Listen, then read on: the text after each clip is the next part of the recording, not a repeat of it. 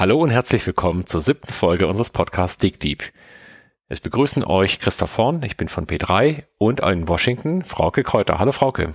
Hallo Christoph. Frauke, heute haben wir wieder ein spannendes Thema vor uns.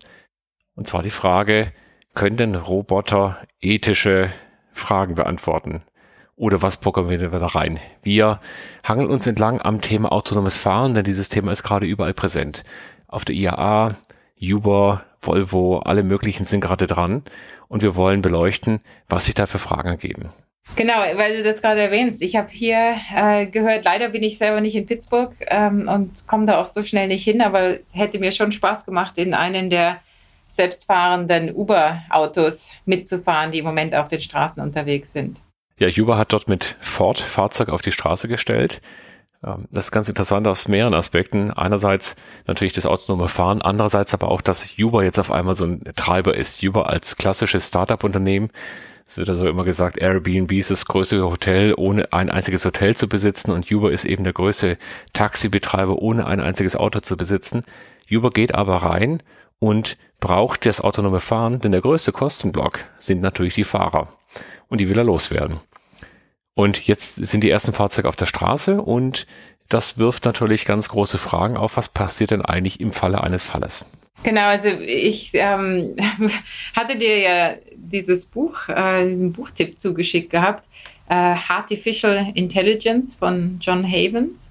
Ähm, kann ich äh, eigentlich generell empfehlen, aber vor allem auch für diese Frage. Was ganz witzig ist bei dem Buch, der hat äh, für verschiedene Szenarien. Jedes Kapitel startet mit einem Szenario, wie die Welt in 20 Jahren aussieht. Und ähm, man weiß, also es ist so realistisch geschrieben, dass man nicht genau weiß, ist das Fiktion oder Wirklichkeit, was, was der Autor erlebt. Und äh, daran hängt er auf eine Diskussion von ethischen Fragen. Und äh, im, im Falle der selbstfahrenden Autos äh, startet das Szenario, Szenario eben äh, mit einem Setting, wir müssen uns vorstellen, ein Auto fährt durch einen Tunnel und äh, eine Person, vielleicht sogar ein Kind, springt vor das Auto und jetzt äh, kann das selbstfahrende Auto ja ausrechnen, wenn ich ausweiche, fahre ich das Auto zu Schrott und damit den Fahrer oder wenn ich nicht ausweiche, dann äh, stirbt das Kind. Und das ist äh, natürlich ganz anders, als das für eine Einzelperson wäre. Und die Frage, die sich hier stellt, ist, wie programmiert man da den Algorithmus? Was soll der tun? Und ich habe natürlich gesagt, das muss ja was sein, was du in deiner Branche kennst, was ihr mittlerweile diskutiert haben müsst. Oder wie wird das gelöst? Ich habe keine Ahnung. Ja, äh, die Fragen sind natürlich jetzt ganz präsent geworden. Bislang ist in der Wiener Konvention festgeschrieben, das ist eine Vereinbarung über den Umgang mit dem Straßenverkehr, dass der Fahrer zu jedem Zeitpunkt der absolute Herr über das Fahrzeug sein muss. Das heißt, er gibt die Kontrolle nie ab. Und das wird gerade aufgeweicht. Also es ist eine Anpassung in, über, in Arbeit.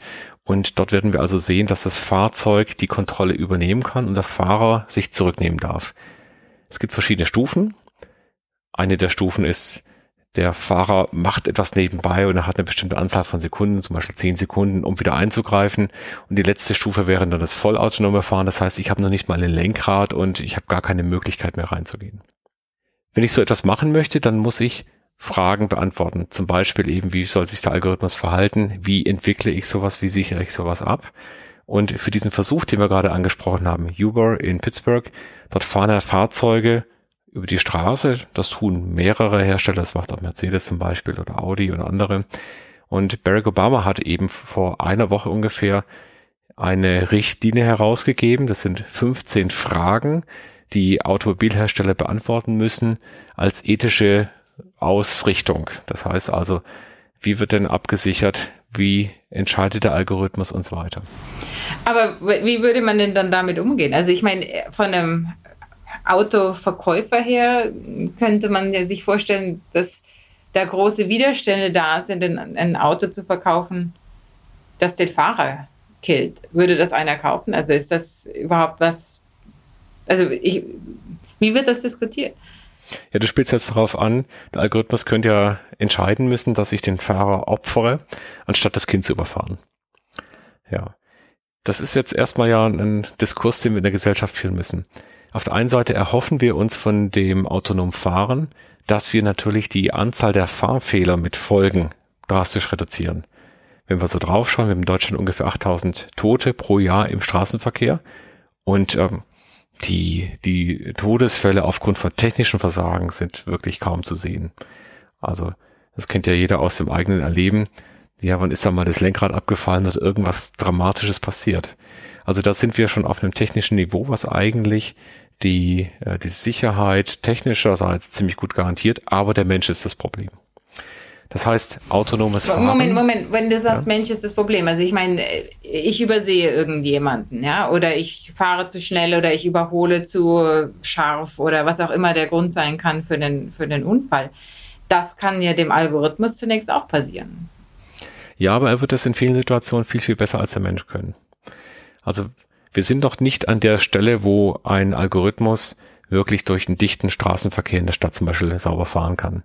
Auf Autobahnen aber zum Beispiel ist der Algorithmus mit Sicherheit schon an der Stelle, wo er besser wird als der Mensch. Das heißt, er macht weniger Fehler, er ermüdet nicht, er sieht weiter als der Mensch, er kann viel, viel schneller reagieren. Genau, und wenn wir jetzt nur diesen Fall auf der Autobahn nehmen, dann werden wir feststellen, der Algorithmus kann das an sich besser. Aber es könnte sein, dass auch der Algorithmus Fehler macht. Er interpretiert eine Situation falsch, er übersieht etwas. Wir haben einen kleinen Vorgeschmack bekommen bei dem Unfall mit Tesla.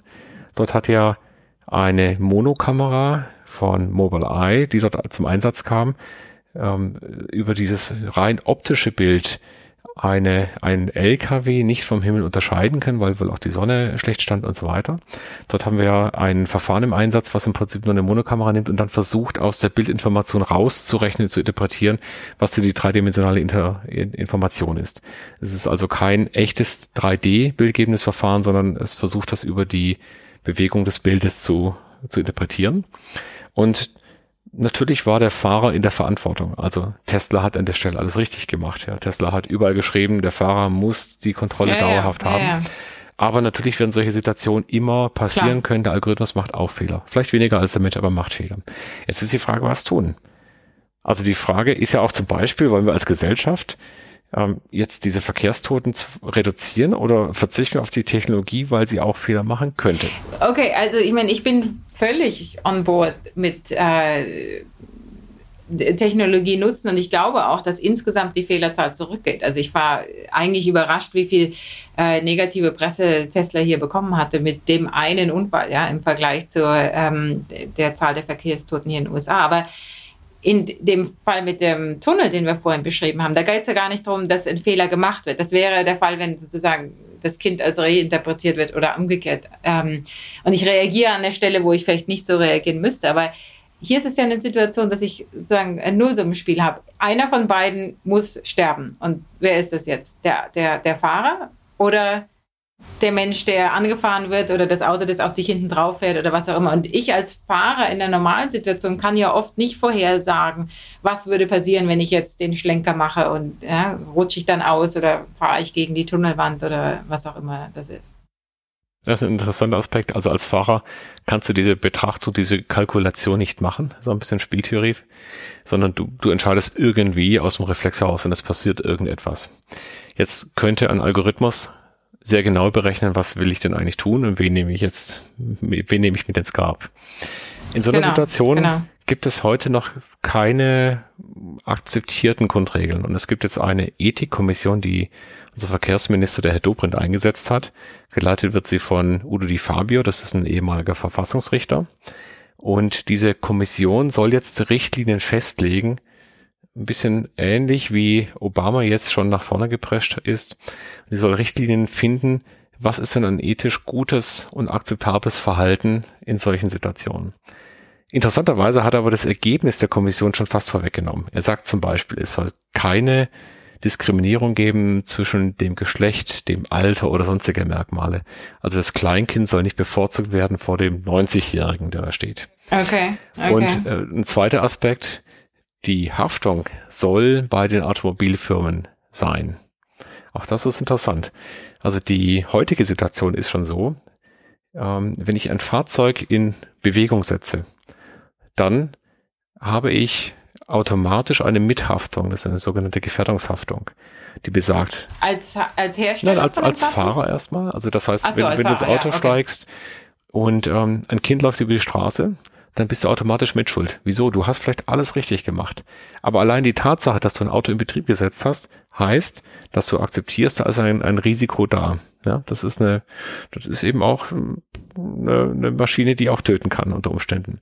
Und dieser Aspekt, also den, den kennt man jetzt als Normalbürger nicht unbedingt, dieser Aspekt, der spielt mit rein. Also ich, ich nehme eine Gefährdung in Kauf und ich vermute mal, dass wir in solche Richtungen laufen werden. Also dieses alleinige Abtreten der Haftung an einen, ähm, das wird wahrscheinlich nicht funktionieren. Und das zweite ist die Frage, wie gehen wir dann im Ernstfall damit um? Ja, wen verklage ich denn? Den Algorithmus oder den Hersteller? Muss ich einen Würfel werfen lassen? Ähm, wird das Würfelwerfen dann irgendwie überwacht, dass es wirklich neutral ist? Oder akzeptiere ich zum Beispiel, dass dann ein Mercedes, ein BMW, ein Audi seinen Fahrer mehr schützt als die Person auf der Straße? Äh, ja, und ich wollte gerade sagen, ich meine, das ist, könnte natürlich auch ein Marketing-Tool sein. Also sicherlich gibt es Leute, die unterschiedliche Präferenzen haben. Das heißt, ich würde vielleicht nur in ein Auto einsteigen oder ein Auto kaufen, das den Algorithmus in Variante A entscheiden lässt und jemand anders sagt, nee, also ich, ich will meinen Algorithmus immer mich retten haben, koste es, was es wolle. Ja, wir haben eine, eine ähnliche Diskussion heute schon. Also wenn ich ein Fahrzeug von der Karosserie her auslege, dann habe ich also in der Knautschzone so eine Sicherheitszelle drin. Das heißt, diese Sicherheitszelle ist dazu ausgelegt, dass sie die Energie bei dem Aufprall absorbiert. Wenn ich jetzt aber Fahrzeuge habe, die sehr unterschiedliches Gewicht haben, da kommt eine Fiat Panda und trifft auf eine G-Klasse, mhm, mh, dann sind die natürlich nicht kompatibel ausgelegt. Das heißt, der Panda verliert, die G-Klasse gewinnt, obwohl die G-Klasse weicher sein könnte, also mehr Energie des Pandas schlucken könnte. Sie ist okay. aber steifer ausgelegt, um sich selber zu schützen. Also jetzt okay. ist bei allen Herstellern so, also kein, kein äh, nicht spezifisch auf den Hersteller bezogen. Das bedeutet aber, dass ich heute schon diese Diskussion eigentlich die ganze Zeit habe und natürlich wollen die Hersteller der teuren Fahrzeuge, der schweren Fahrzeuge, dass ihre Fahrer besonders geschützt sind. Besser geschützt sind, als sie eigentlich sein würden, wenn man äh, Gleichheit zwischen den, den Teilnehmern hätte. Mhm, und das sind mhm. ähnliche Fragestellungen, die heute vielleicht noch nicht präsent sind. Also sie werden einfach entschieden und wir diskutieren es nicht. Wir werden es jetzt aber beim autonomen Fahren ganz klar diskutieren müssen, auch gesellschaftlich. Ja, spannend. Ja, das Thema autonomes Fahren aber nimmt sehr, sehr stark an Fahrt auf. Interessant ist, dass es natürlich jetzt von einem Komfort- und Sicherheitsfeature weggeht und ein Feature wird, was eine Firma wie Uber zum Beispiel oder Get oder Didi, also das sind so die typischen äh, Vertreter, die brauchen das, um einfach ihr Geschäftsmodell über die Zeit zu retten. Der Fahrer ist zu teuer, die Fahrer gehen heute schon auf die Barrikaden, weil sie bei Uber so wenig verdienen. Es gibt dann wieder Proteste dagegen. Mm, ja, das hatten und, wir in einer der ersten Folgen schon mal angesprochen. Genau, und das genau. ist natürlich ideal, wenn du den gar nicht brauchst. Ja. ja. Wenn wir das weiterspinnen, Uber geht auch in den Bereich der Nutzfahrzeuge rein. Und da ist es natürlich noch gravierender. Wenn ich mir anschaue, wie viele LKWs heute nur mit halber Fracht fahren, also die die Auslastung ist ungefähr bei der Hälfte. Die Fahrer brauchen Ruhezeiten, die gesetzlich vorgeschrieben sind. Das habe ich alles nicht, wenn ich die autonom fahren lasse und die ständig unterwegs sind. Naja, mit Transport von, eigentlich müsste das noch viel einfacher sein, ne? Transport von Post oder irgendwelchen Gütern ähm, wesentlich weniger kritisch. Ist eigentlich überraschend, dass das nicht der erste Bereich ist, in dem das äh, vorgezogen wird. Ja, zurzeit ist in Frankfurt die IAA für Nutzfahrzeuge. Da sind auch viele Kollegen von mir mit dabei, weil wir ja in dem Nutzfahrzeugbereich sehr viele Kunden beraten und begleiten. Und die ganzen Konzepte gehen eben genau in diese Richtung. Das Interessante ist aber, dass diese neuen Startups eben genau nicht die alten etablierten Hersteller sind. Die tun sich da immer noch ein bisschen schwer, mhm. sind alle aktiv geworden. Wir haben jetzt von, von MAN, äh, von, von Daimler und so weiter verschiedene Konzepte gesehen. Und äh, wir haben auf der einen Seite eine große Euphorie im Lkw-Markt, aber alle wissen, wenn diese autonomen Fahrzeuge kommen, dann reduziert sich automatisch auch der Verkauf von Neufahrzeugen. Denn die ah, Auslastung okay. mit autonomen Fahrzeugen ist viel, viel besser. Ja, wenn ja, du, ja, okay, okay, verstehe. Überleg mal, Frauke, also wenn du auf eine autonome Flotte zurückgreifen könntest, Klar. kaufst du dir noch ein Auto? Nein. das Auto kommt zu dir, das Auto fährt weiter, sucht sich einen Parkplatz oder ist ständig in Zirkulation.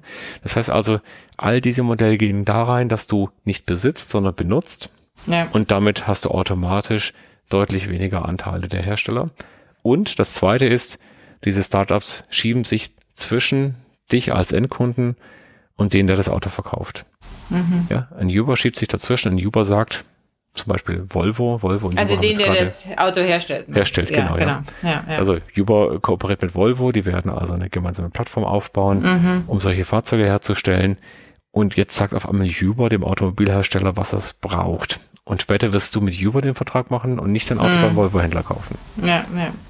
Also wir sehen gerade, dass sich wieder diese Mittelschicht reinzieht, ähnlich wie in anderen Bereichen. Im, im Telco-Bereich ist es so, oder ein Google, der sich inzwischen an vielen Stellen dazwischen schiebt. Und das degradiert den, der früher die Kundenbindung hatte, zu einem Device-Hersteller. Ja, genau. Ich kann mich erinnern, am letzten Datafest hatten wir die Jungs von Audi da und die haben auch gesagt, also das hat mich völlig überrascht, dass die sagten, eigentlich für sie die, der, der, der, spannendste Konkurrent zu beobachten ist Uber. Genau aus dem Grund. Ja. Ja, und, und das ist eine Firma, die nicht ja. allzu lange existiert. Ja, die ist relativ jung und die genau. da eine große Marktmacht. Uber und Didi haben sich den gesamten Markt aufgeteilt. Es gibt also ein, das hat man schon mal. Didi so. sind das, wo sitzen die? Ist das äh, die? Didi ist im Prinzip das Uber-Pendant in Asien. In Asien, ja, und okay. Mhm. Uber hat sich aus China zurückgezogen. Didi hat China und Asien übernommen und mhm. Uber macht den Rest der Welt. Wir hatten das schon mal so. 15 genau. irgendwann der Vertrag von Tordesillas. Und da haben sich die Portugiesen und die Spanier die Welt aufgeteilt. Ja, haben sie einfach okay. zwei Linien gezogen und zwischen ja. den, zwischen der einen Hälfte, das war dann Spanisch, die andere Hälfte war Portugiesisch und wer auf Lateinamerika schaut, der sieht, dass Brasilien eben Portugiesisch war und der Rest eben Spanisch. Und heute haben wir eine ähnliche Aufteilung zwischen Uber und Didi. Gut, ähm, ich bin gespannt, wie dieser Test läuft. Wenn du auf deinem nächsten Trip nach USA an Pittsburgh vorbei schlenkerst, vielleicht gibt es da noch eine Chance, mit reinzukommen. Ansonsten, ähm, für alle, die ihre eigenen Roboter mal testen wollen, haben wir noch ein Fundstück. Ich hatte dir äh, den Link geschickt. Hier an der Uni Maryland gibt es ein Testcenter für selbstgebackene Roboter. Dazu gibt es ein nettes Video, wer sich den mal anschauen will. Wir haben das verlinkt auf der Webseite und auf den Podcast Notes. Ja, das ist schön zu sehen. Also ein Trainingscamp für Roboter. Und ja, den Link findet ihr wie immer auf unserer Webseite dickdeep.de. Dort werdet ihr auch einen Link finden zum, zur Seite von Google, äh, wo Google seine selbstfahrenden Fahrzeuge in einem Blog auch ständig äh, dokumentiert und kommentiert. Und wir werden wie immer auch noch weiterführende Informationen für euch darauf haben. Was erwartet uns beim nächsten Mal, Frauke? Wir haben äh, den Direktor des Instituts für Arbeitsmarkt und Berufsforschung interviewt äh, zu seiner Perspektive, was die Digitalisierung am Arbeitsmarkt so alles tut und äh, werden über arbeitsmarktrelevante Sachen da berichten. Ja, also nochmal der Arbeitsmarkt. Wir freuen uns auf die nächste Folge Nummer 8 und bis dahin eine wunderbare Zeit. Liebe Grüße und tschüss. Tschüss.